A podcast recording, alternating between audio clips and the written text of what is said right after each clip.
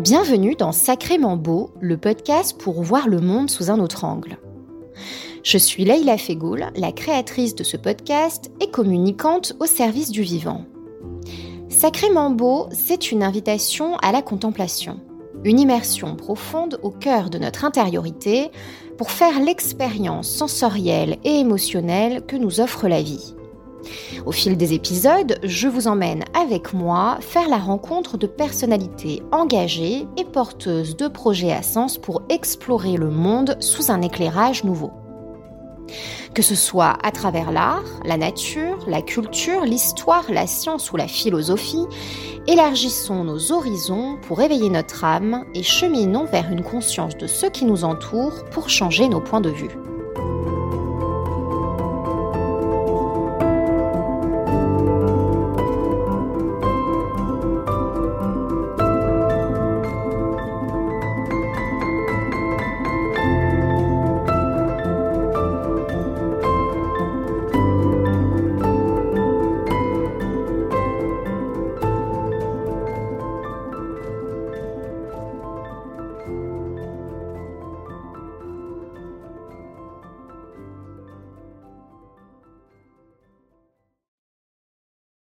Apprendre à cultiver son jardin pour observer le mouvement naturel des plantes.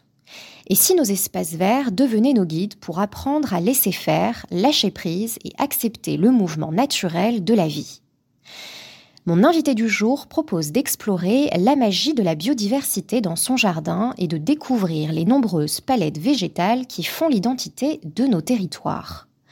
Sa mission? Nous rappeler que le brassage des espèces, y compris la nôtre, est au cœur du processus d'évolution. Alors pourquoi l'être humain a tant de mal à faire confiance au laisser-faire? Tentons-nous de contrôler nos propres existences et ce que nous sommes en maîtrisant nos jardins? Et comment la manière de façonner un paysage nous permet-il de faire corps avec l'impermanence naturelle des choses? C'est ce que nous allons voir avec mon invité du jour. Diplômé de l'École nationale supérieure d'architecture et du paysage de Bordeaux, mon invité est paysagiste concepteur inscrit à la liste nationale du ministère de la Transition écologique et de la cohésion des territoires et il est aussi botaniste. C'est aussi le fondateur de l'atelier NDF. J'ai la grande joie d'accueillir dans Sacrément Beau Nicolas des Fernandez. Bonjour Nicolas, comment allez-vous? Bonjour Leïla, très bien, merci. Je suis ravie de vous avoir aujourd'hui euh, à mon micro et euh, je vous propose de commencer cette interview euh, avec une question somme toute assez simple mais qui m'intéresse beaucoup. J'aimerais beaucoup savoir comment les jardins et les paysages sont entrés dans votre vie, Nicolas. les jardins sont rentrés très tardivement dans ma vie. Ça a d'abord commencé par la plante, par la fleur. quand j'étais petit, principalement avec ma grand-mère paternelle. Et de la fleur, on a découlé le jardin et du jardin les paysages. Donc c'est par la botanique que je suis euh, devenu euh, paysagiste concepteur. Et alors qu'est-ce que vous appelez euh, palette végétale et qu'est-ce que vous entendez justement par la territorialité de la palette végétale puisque ce sont quand même vos, sujets de prédilection aujourd'hui notamment? Oui, alors c'est un, un, sujet de recherche que mène à l'agence depuis déjà quelques années euh, avec des euh, mises en pratique euh, physiques dans, dans, certains projets de, de, conception et de réalisation, et qui fera l'objet d'un ouvrage, j'espère, dans un futur assez proche. Mais la palette végétale, c'est un peu comme la palette de peinture d'un peintre.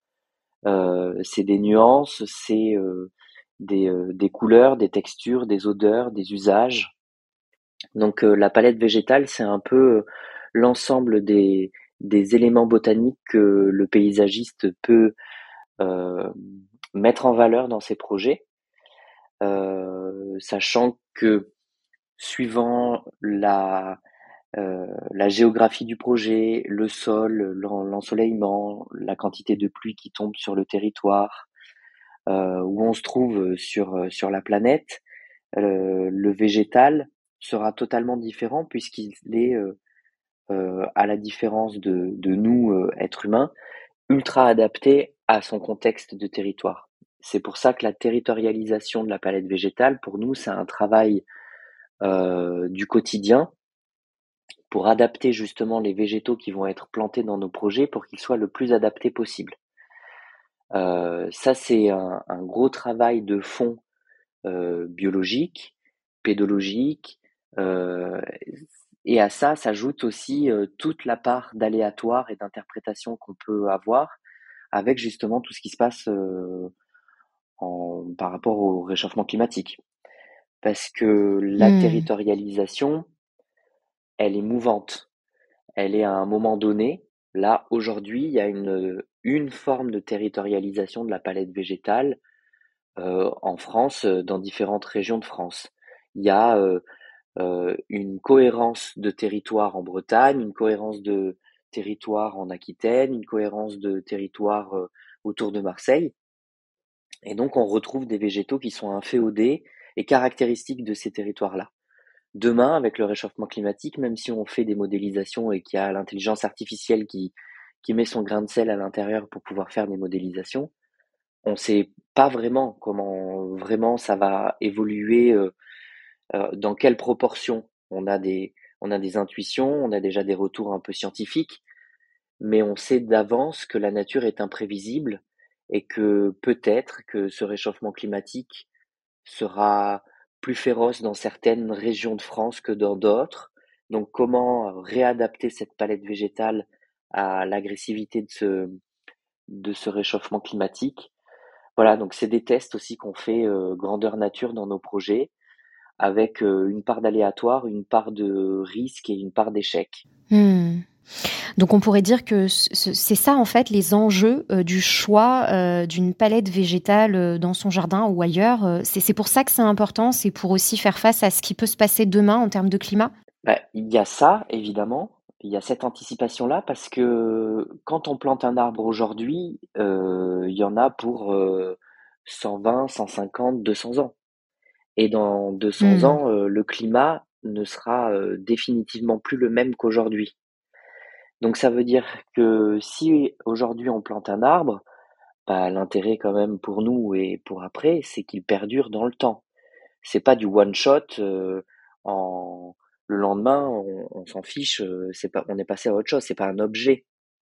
Donc c'est à nous mmh. aujourd'hui de pouvoir euh, réfléchir à mettre le bon arbre au bon endroit bon moment. Est-ce que les jardins, euh, les espaces verts hein, de manière générale, euh, et les espaces urbains sont compatibles aujourd'hui? Comment, comment on peut faire concrètement? Parce qu'on a, on a tendance à, se dire que c'est quand même étonnant de, d'imaginer euh, du végétal dans un environnement très bétonné, par exemple. Oui, alors déjà, il y a une nuance. Un jardin ne veut pas dire qu'il soit 100% végétalisé. Le jardin, il peut être très minéralisé et pour autant c'est considéré comme un jardin. Un jardin, euh, dans sa définition, c'est quelque chose qui est clos par rapport à ce qu'il y a à l'extérieur. Et c'est une forme de domestication de la nature dans un espace donné fermé. Donc à partir de ce moment-là, le jardin étymologiquement, euh, c'est pas quelque chose de, sauvage, de spontané, euh, euh, où il y a une grande quantité de biodiversité. Un jardin, c'est historiquement plutôt quelque chose de maîtrisé par la main de l'homme. L'espace urbain, idem. Donc en fait, le jardin et l'espace urbain, c'est la même chose. C'est quelque chose, c'est une parcelle, c'est un morceau de territoire qui est façonné par la main de l'homme. En revanche, tout ce qui est lié au sauvage, au spontané, à l'adventice, l'adventice, c'est ce qui, c'est le mot plus consensuel qui existe pour dire la mauvaise herbe. tout ça, oui, ça a sa place, mais c'est comment nous, humains, à quelle proportion on donne cette place en fait aux vivants dans nos villes. Donc oui, c'est compatible, mais c'est où est-ce que nous on met le curseur? Vous avez pu écrire dans un article de la revue Openfield, la revue ouverte sur le paysage, la chose suivante, je vais donc vous citer. À contre-courant des dynamiques naturelles, euh, l'homme dans sa manie de tout contrôler voit en l'espèce exotique une menace là où la nature voit un chapitre de son évolution et non une conclusion. Alors, je vous pose la question, comment le jardin et le paysage peuvent-ils nous enseigner une forme de lâcher-prise? Ce lâcher-prise, c'est que On a on a tendance, on a trop tendance, mais ça c'est, je pense, intrinsèquement, heu, lié à notre nature, heu, d'animal. Heu, c'est qu'on pense que tout ce qu'on a sous nos yeux, c'est immuable. Ça ça n'a jamais changé. Sauf qu'il y a 100 ans, nos paysages n'étaient pas les mêmes, il y a 1000 ans, ce n'était pas les mêmes, il y a 20 ans, ça n'était pas les mêmes paysages et dans 20 ans, pareil et en fait, c'est c'est toute, heu, l'ambivalence de la territorialisation de la palette végétale. C'est-à-dire qu'à un moment donné, ça va figer, heu, le végétal, dans un dans une dans une cohérence de territoire. Or cette cohérence de territoire, elle est elle est pas vraie puisqu'elle est, elle est hyper changeante avec les changements climatiques, avec les changements que le monde a connus depuis toujours. Donc en fait, c'est une territorialisation de la palette végétale à un moment donné, à un moment T, qui ne sera plus du tout le même dans 20 ans et qui n'était pas le même il y a 20 ans. Et ça va très vite, c'est des temps qui sont très courts.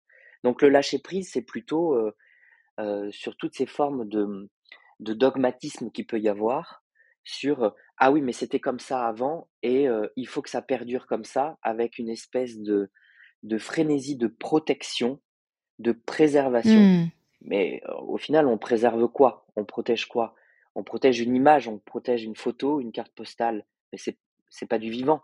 En fait, heu, ce pour moi, le lâcher prise, c'est d'accepter que ça puisse évoluer et que hier, il y avait, heu, une orchidée sauvage, hyper intéressante, hyper jolie, et que demain, elle n'existe plus. Bah, elle sera ailleurs, mais aujourd'hui, il y aura quelque chose de de nouveau, de différent. Pas mieux, pas moins bien, différent. Voilà, en quoi moi je j'estime que ce lâcher prise est intéressant. Alors évidemment, ça c'est des beaux mots que, j'ai au fond de moi et que je veux partager, à travers ce travail de recherche, mais je sais très bien pertinemment que la mise en pratique sur, un projet de maîtrise d'œuvre, public comme moi je fais, à l'agence, c'est carrément incompatible en fait. Puisque on nous demande d'avoir un travail qui va être inauguré avec un cahier des charges d'entretien pour que quand on livre un espace public ou un jardin, avec, une apparence, il faut que cette apparence, elle perdure. Voilà, donc c'est dans l'image. Et heu, qu'est-ce que vous pensez que ça dit de de nous sur notre capacité à accepter ou pas le changement et l'impermanence? Parce que ce que vous dites me frappe dans le sens où, heu, on voit bien que dans vos métiers, on est très attaché finalement à effectivement à cette apparence, à cette image. Donc ça veut dire que quelque part, il y a aussi peut-être cette difficulté à à accepter l'impermanence. C'est un trait de caractère humain, heu, qu'on traîne, depuis la nuit des temps.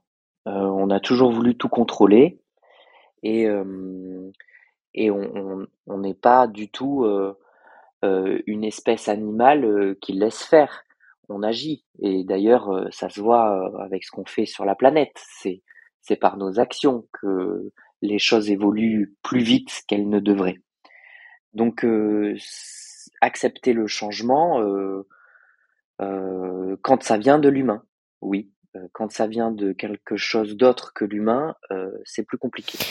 Est-ce que vous avez, heu, une expérience à nous partager où justement, heu, laisser la nature suivre son cours a entraîné des résultats, heu, inattendus, peut-être même surprenants, dans un peut-être pourquoi pas dans un projet paysager, que vous avez mené? Oui, alors, il y a pas très longtemps, j'ai travaillé, dans un groupement pour la création d'une passerelle qui enjambe, le canal des Étangs, qui est, un cours d'eau artificiel, heu, qui se jette dans le bassin d'Arcachon, au niveau de la réserve naturelle des Prés-Salés d'Arès-Lège, donc heu, à côté de à côté du Cap Ferret et hem, la maîtrise d'ouvrage avait demandé qu'il y ait un paysagiste dans le groupement pour pouvoir, heu heu, sensibiliser, heu, l'intérieur du groupement sur, les saisons, le temps de la nature, quand est-ce qu'on pouvait intervenir pour pouvoir faire cette construction, sans perturber, heu, le cycle du vivant.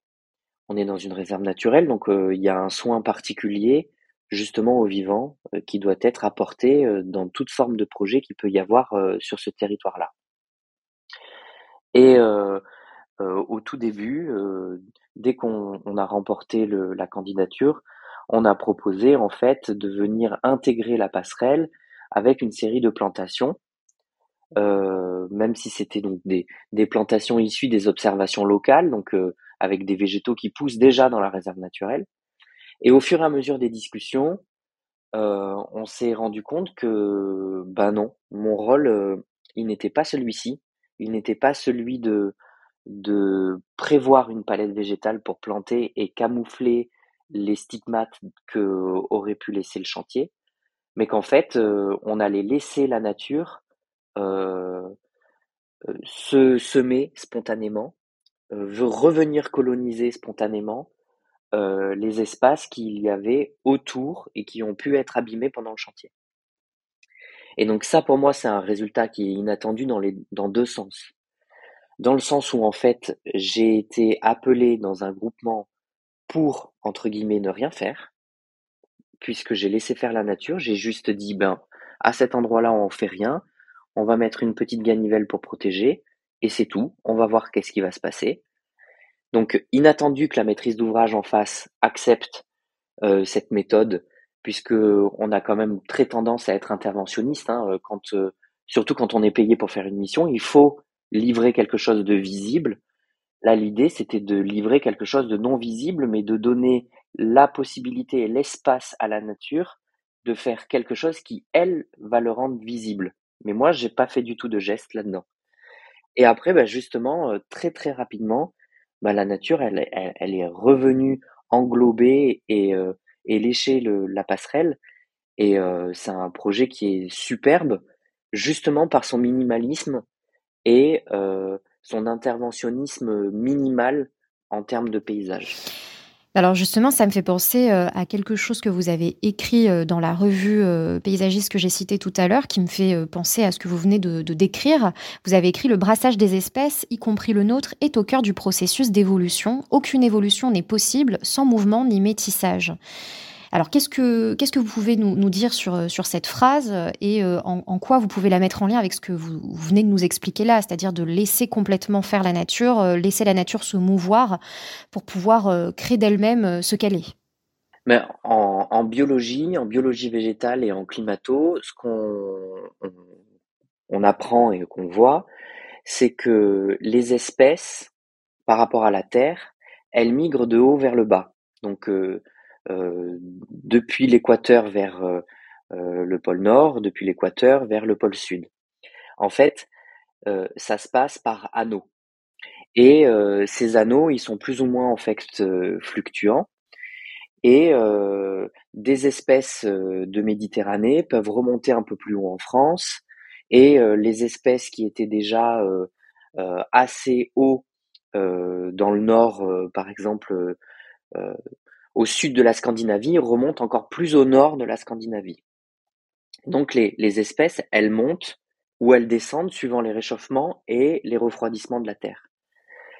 C'est de cette manière-là qu'on se retrouve euh, en Europe avec un arbre euh, que tout le monde considère comme étant hyper emblématique donc des forêts européennes et particulièrement en France, qui est le chêne et qui est pour autant, euh, il y a déjà quelques euh, milliers d'années, c'était une espèce tropicale. Et donc cette espèce tropicale, biologiquement, elle est remontée chez nous et elle est devenue euh, emblématique et euh, caractéristique de nos forêts. Donc si on parle avec quelqu'un et on lui dit mais tu sais le chêne en fait il est pas français à la base, il vient d'ailleurs et pourtant il est parfaitement intégré dans la palette végétale locale ça choque personne parce qu'il y a eu un très très long processus d'intégration de la palette végétale, de modification de cette palette végétale. Et donc forcément, ce brassage-là, il est hyper nécessaire parce que c'est ce qui nous permet aussi d'enrichir la biodiversité. En France, on a une petite problématique géographique et géologique, c'est qu'on est entouré de montagnes. On a les Pyrénées qui nous bloquent en fait la progression de, de, de ce brassage-là euh, euh, vertical, c'est-à-dire que toute la biodiversité qui pouvait monter par euh, l'Afrique et l'Espagne est bloquée au niveau donc de, de des Pyrénées. Et pareil, depuis les Alpes où on a un blocage aussi. Ça veut dire que quand on regarde ailleurs en Europe, on a une grande quantité de biodiversité végétale, En France, on a une, particularité avec une palette végétale sauvage et, naturelle qui est beaucoup plus restreinte, de fait de ces euh, justement euh, blocages, de ces barrières euh, physiques. Et donc justement, si on n'avait pas eu ce brassage, on aurait eu une palette végétale beaucoup plus pauvre. Donc c'est ultra nécessaire justement pour le brassage des espèces, mais maintenant c'est devenu c'est devenu commun et, compris qu'il y avait besoin de ce brassage pour pouvoir justement bouger la génétique et éviter d'avoir cette perte génétique-là.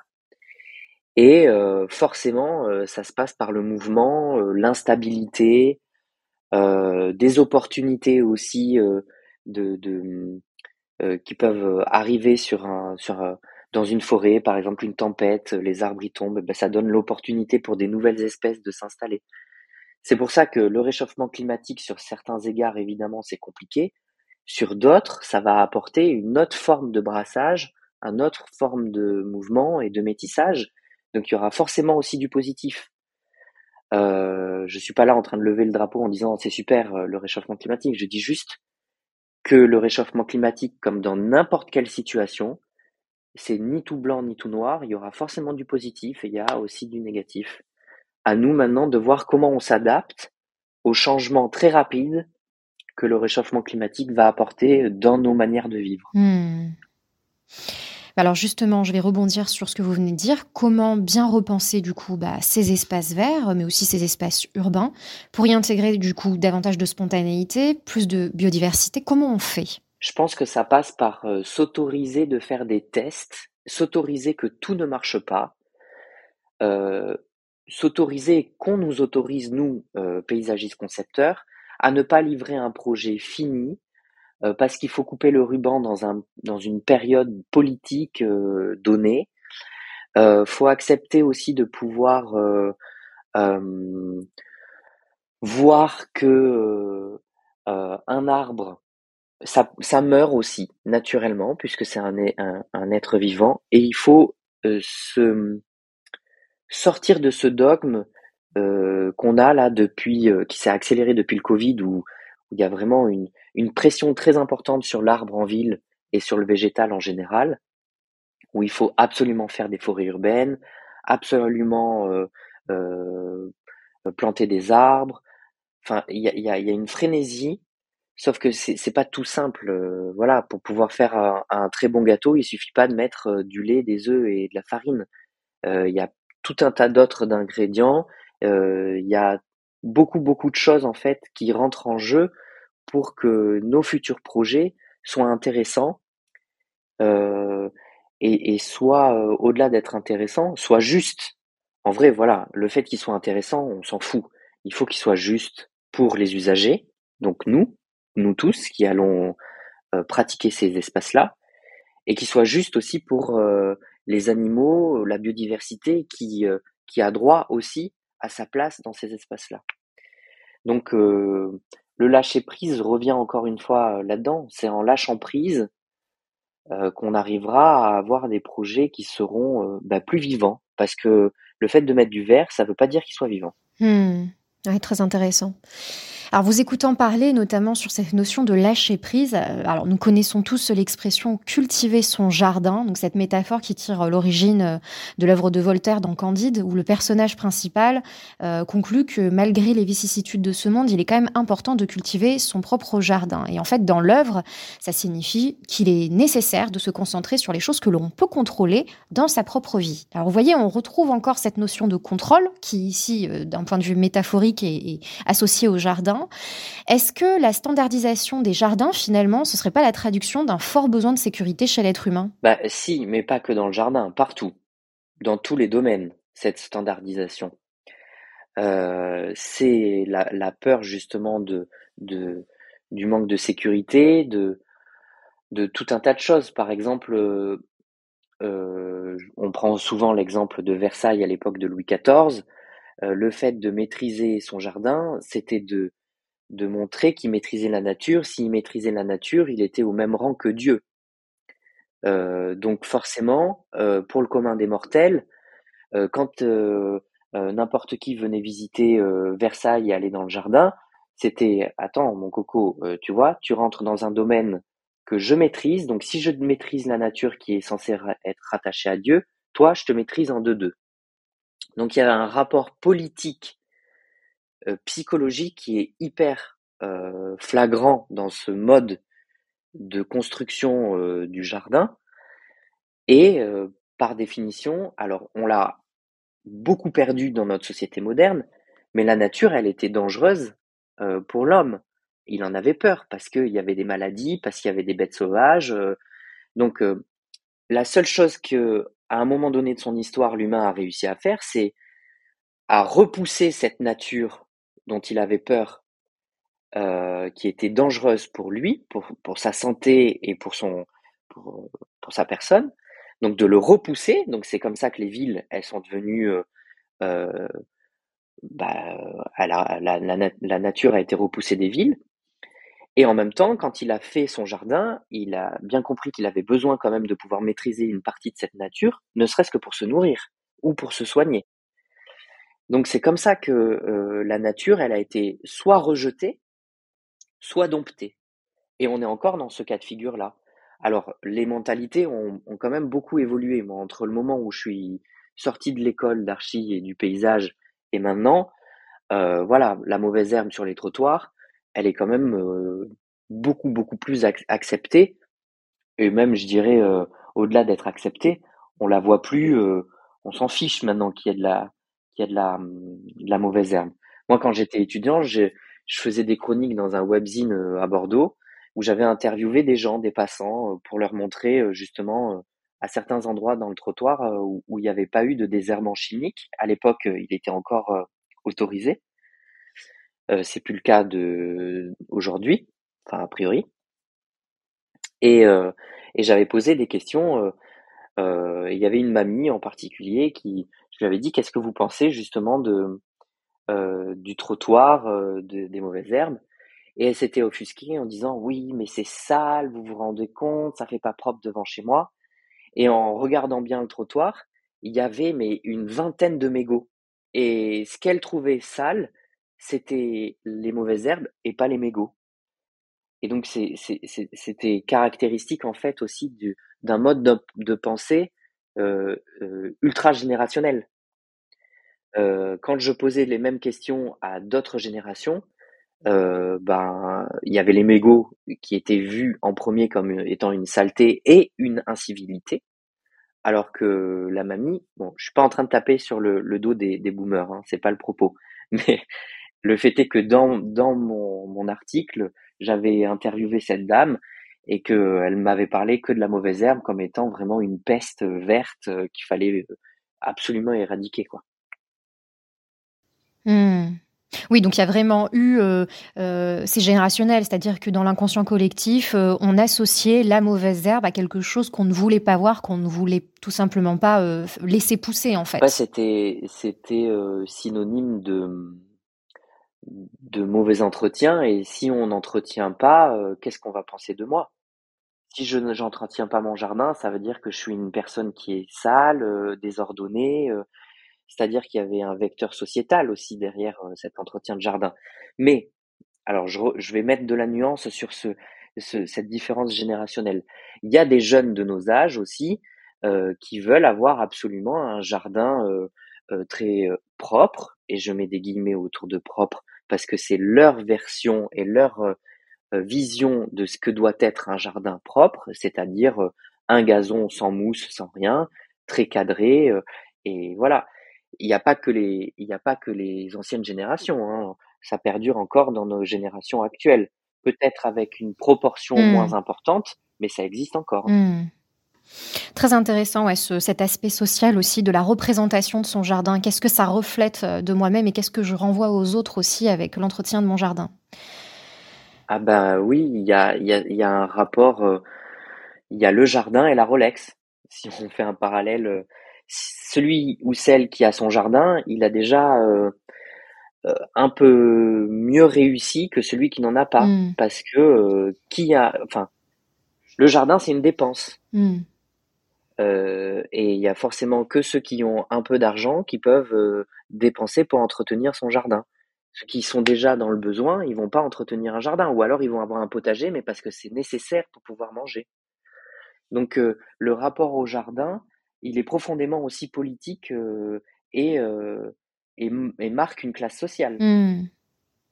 Oui, et puis c'est un petit peu la même chose en architecture et en urbanisme. Je me souviens avoir échangé avec Clément Gaillard, docteur en urbanisme, qui me présentait les choses sous le même angle que vous d'un point de vue de l'architecture, de l'urbanisme. Effectivement, le bâtiment aussi, historiquement, est aussi une manière voilà, de, de présenter la classe sociale dans laquelle, à laquelle nous appartenons finalement. Oui, bien sûr.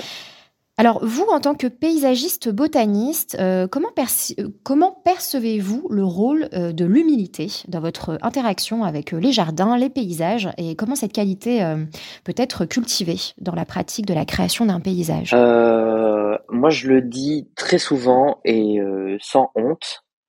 Le, le paysagiste, il est nul partout, mais il a des, connaissances dans tous les domaines. C'est-à-dire qu'il n'y a pas de, spécialisation. Euh, pour être euh, paysagiste concepteur, euh, il faut qu'on connaît, il faut avoir des notions de pédologie, donc de la science de la terre, en agronomie, en géologie, en climatologie, en botanique, en sociologie, en politique, en architecture, en urbanisme, en en littérature, euh, en, tout un tout un tas de choses, parce que euh, c'est un peu tout est mélangé en fait dans un jardin ou dans un espace public forcément.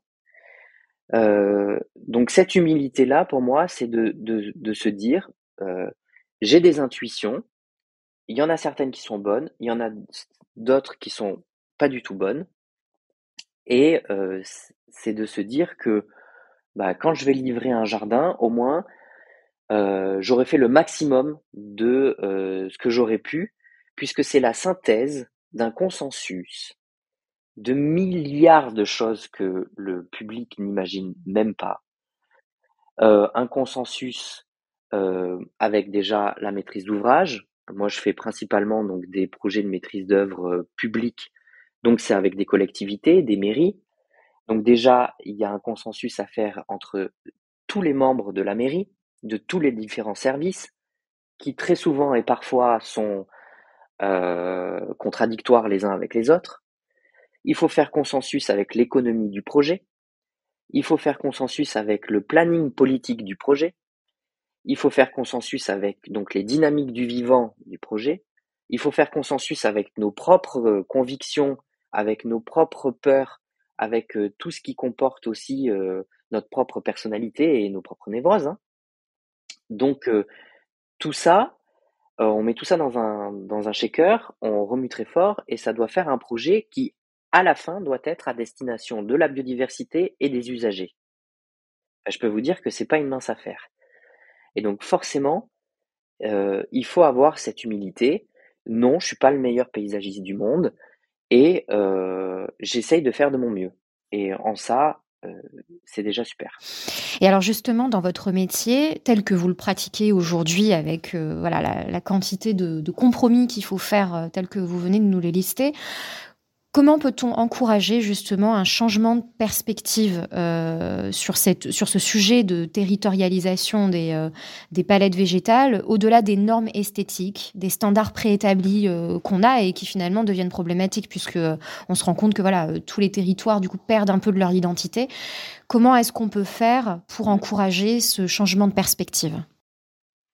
Écouter le paysagiste, lui donner sa chance euh, lui faire confiance. Mmh. En fait, euh, c'est pas plus compliqué que ça. Euh, si on, on, nous montre qu'on a confiance en notre travail et qu'on nous a appelés parce que on était ils étaient convaincus, les clients et les maîtrises d'ouvrage, qu'on avait cette plus-value et cette valeur ajoutée pour faire un bon projet, en nous disant on a besoin d'un paysagiste, on vous fait confiance, c'est vos compétences, c'est vous l'expert et pas qu'il y ait cette espèce de myriade de pseudo-experts qui se disent être experts dans tous les domaines et qui ont leur mot à dire pour tout et n'importe quoi, parce que ah mais moi j'aime tel arbre, j'aimerais l'avoir dans mon jardin. Moi je m'en fous de savoir que toi t'aimes ce, ce cet arbre. Est-ce qui est-ce que cet arbre c'est le bon arbre au bon endroit? Si c'est oui, très cool. Si c'est non, je veux pas entendre en fait tes demandes. Le problème qui peut y avoir, et je dirais sur bien un quart des projets que moi je peux faire aujourd'hui, c'est que sur un quart de ces projets, on appelle le paysagiste parce qu'il faut faire un vernis vert. Point. Il s'en fout complètement de mmh. savoir si c'est un bon projet ou pas. Il faut qu'il y ait le nom du paysagiste. Il faut qu'il y ait un projet le plus vert possible, qui soit juste, qui soit beau, qui soit cohérent. C'est pas le propos. Donc, mmh. faites-nous confiance et, et intégrez les paysagistes dans les projets. On a notre mot à dire. c'est pas pour rien que la discipline existe. Et alors ça, c'est pas en train de changer justement. C'est une vraie question que je me pose parce que euh, effectivement, euh, j'entends tout ce que vous dites et que c'est un vrai un vrai problème pour permettre euh, aux paysagistes de faire correctement son métier. Mais j'ai l'impression quand même que les mentalités changent, qu'on essaye, enfin qu'on se rend compte en fait de plus en plus que ça devient une nécessité que de faire confiance aux personnes qui sont experts dans ces domaines-là. quel est votre sentiment à ce sujet? Ça, bouge quand même ou pas? Alors ça bouge de deux manières. Ça bouge de manière positive, où en effet, il y a de plus en plus d'intégration du paysagiste concepteur dans la création et la fabrication de la ville et des projets en général. Donc ça, c'est positif, ça veut, il y a, un message quand même qui est intéressant. Mais par contre, il y a euh, le, revers de la médaille euh, pervers, où il y a un gros greenwashing, où euh, politiquement et économiquement, c'est vendeur d'avoir une étiquette avec un projet fait par un paysagiste. Et c'est ce que je vous disais mmh. juste avant, où c'est pour faire du vernis. Et donc ce greenwashing là, depuis le Covid, il s'est structuré. Et on retrouve des promoteurs qui font par exemple des, des, des publicités pour des, euh, euh, des constructions neuves où sur l'image, il n'y a pas un pet de végétal et euh, on retrouve un vocabulaire. Canopea, Botanica, euh, Silva. Enfin, il y a, y a, un vocabulaire autour du végétal, de la nature et du sauvage qui est réinterprété, euh, digéré, parce que c'est vendeur. Et ça, mmh ça, c'est le côté pervers qui est vraiment négatif et qui est très très déplaisant. Hmm. Alors, nous arrivons à la fin de cet épisode de podcast et il me reste deux petites questions à vous poser. alors, je vous, pose la question, Nicolas. justement, est-ce que vous penser que euh, encourager la diversification de ces palettes végétales, l'intégration des éléments euh, sauvages dont on a évoqué euh, voilà, tout au long de cet épisode, est-ce que ça, peut, ça, ça contribue aussi peut-être à renforcer le lien entre l'homme et la nature qu'on a peut-être un peu perdu ces dernières décennies justement?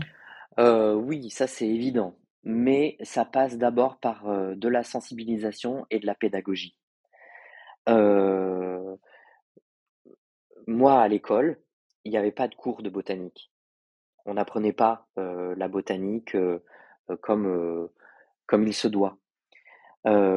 j'ai toujours cette, ce, ce, souvenir en fait à l'école où on devait commencer à faire un projet et que moi j'ai je commençais d'abord à regarder qu'est-ce qui poussait comme mauvaise herbe dans la parcelle de projet parce que ça me donnait des indications sur ce que je pouvais après proposer comme palette végétale cohérente. Et le prof du moment m'avait dit non non mais on s'en fiche, c'est un rond, ton arbre c'est un rond sur ton plan, on s'en fiche. Et moi j'étais complètement scandalisé en me disant mais waouh, mais en fait que ce soit un chêne ou un pin c'est pas du tout la même chose. Les ambiances de saison c'est pas la même chose. Le pin il garde ses aiguilles, le chêne il perd. les odeurs, le bruit du vent, le la, la symbolique de, ce végétal. Et ça m'avait, mais franchement, profondément marqué. Et je m'étais dit, ouais, c'est bon, je démissionne, euh, j'arrête de faire cette école, euh, je veux pas être paysagiste. Euh, c'est pas du tout ça qu'il faut. Enfin, c'est pas comme ça que j'imagine mon travail. Et c'est une méthodologie en fait mmh. à l'envers que j'avais, qui m'a suivi pendant tout le temps, où j'avais de très mauvaises notes parce que du coup je rentrais pas dans la case de cette méthodologie. Et quand je regardais mes camarades et quand je vois tous les camarades aussi qui sortent, il y a beaucoup, il y en a, il y en a beaucoup qui, qui connaissent évidemment la botanique, mais il y a une très très grande lacune de connaissances dans la botanique.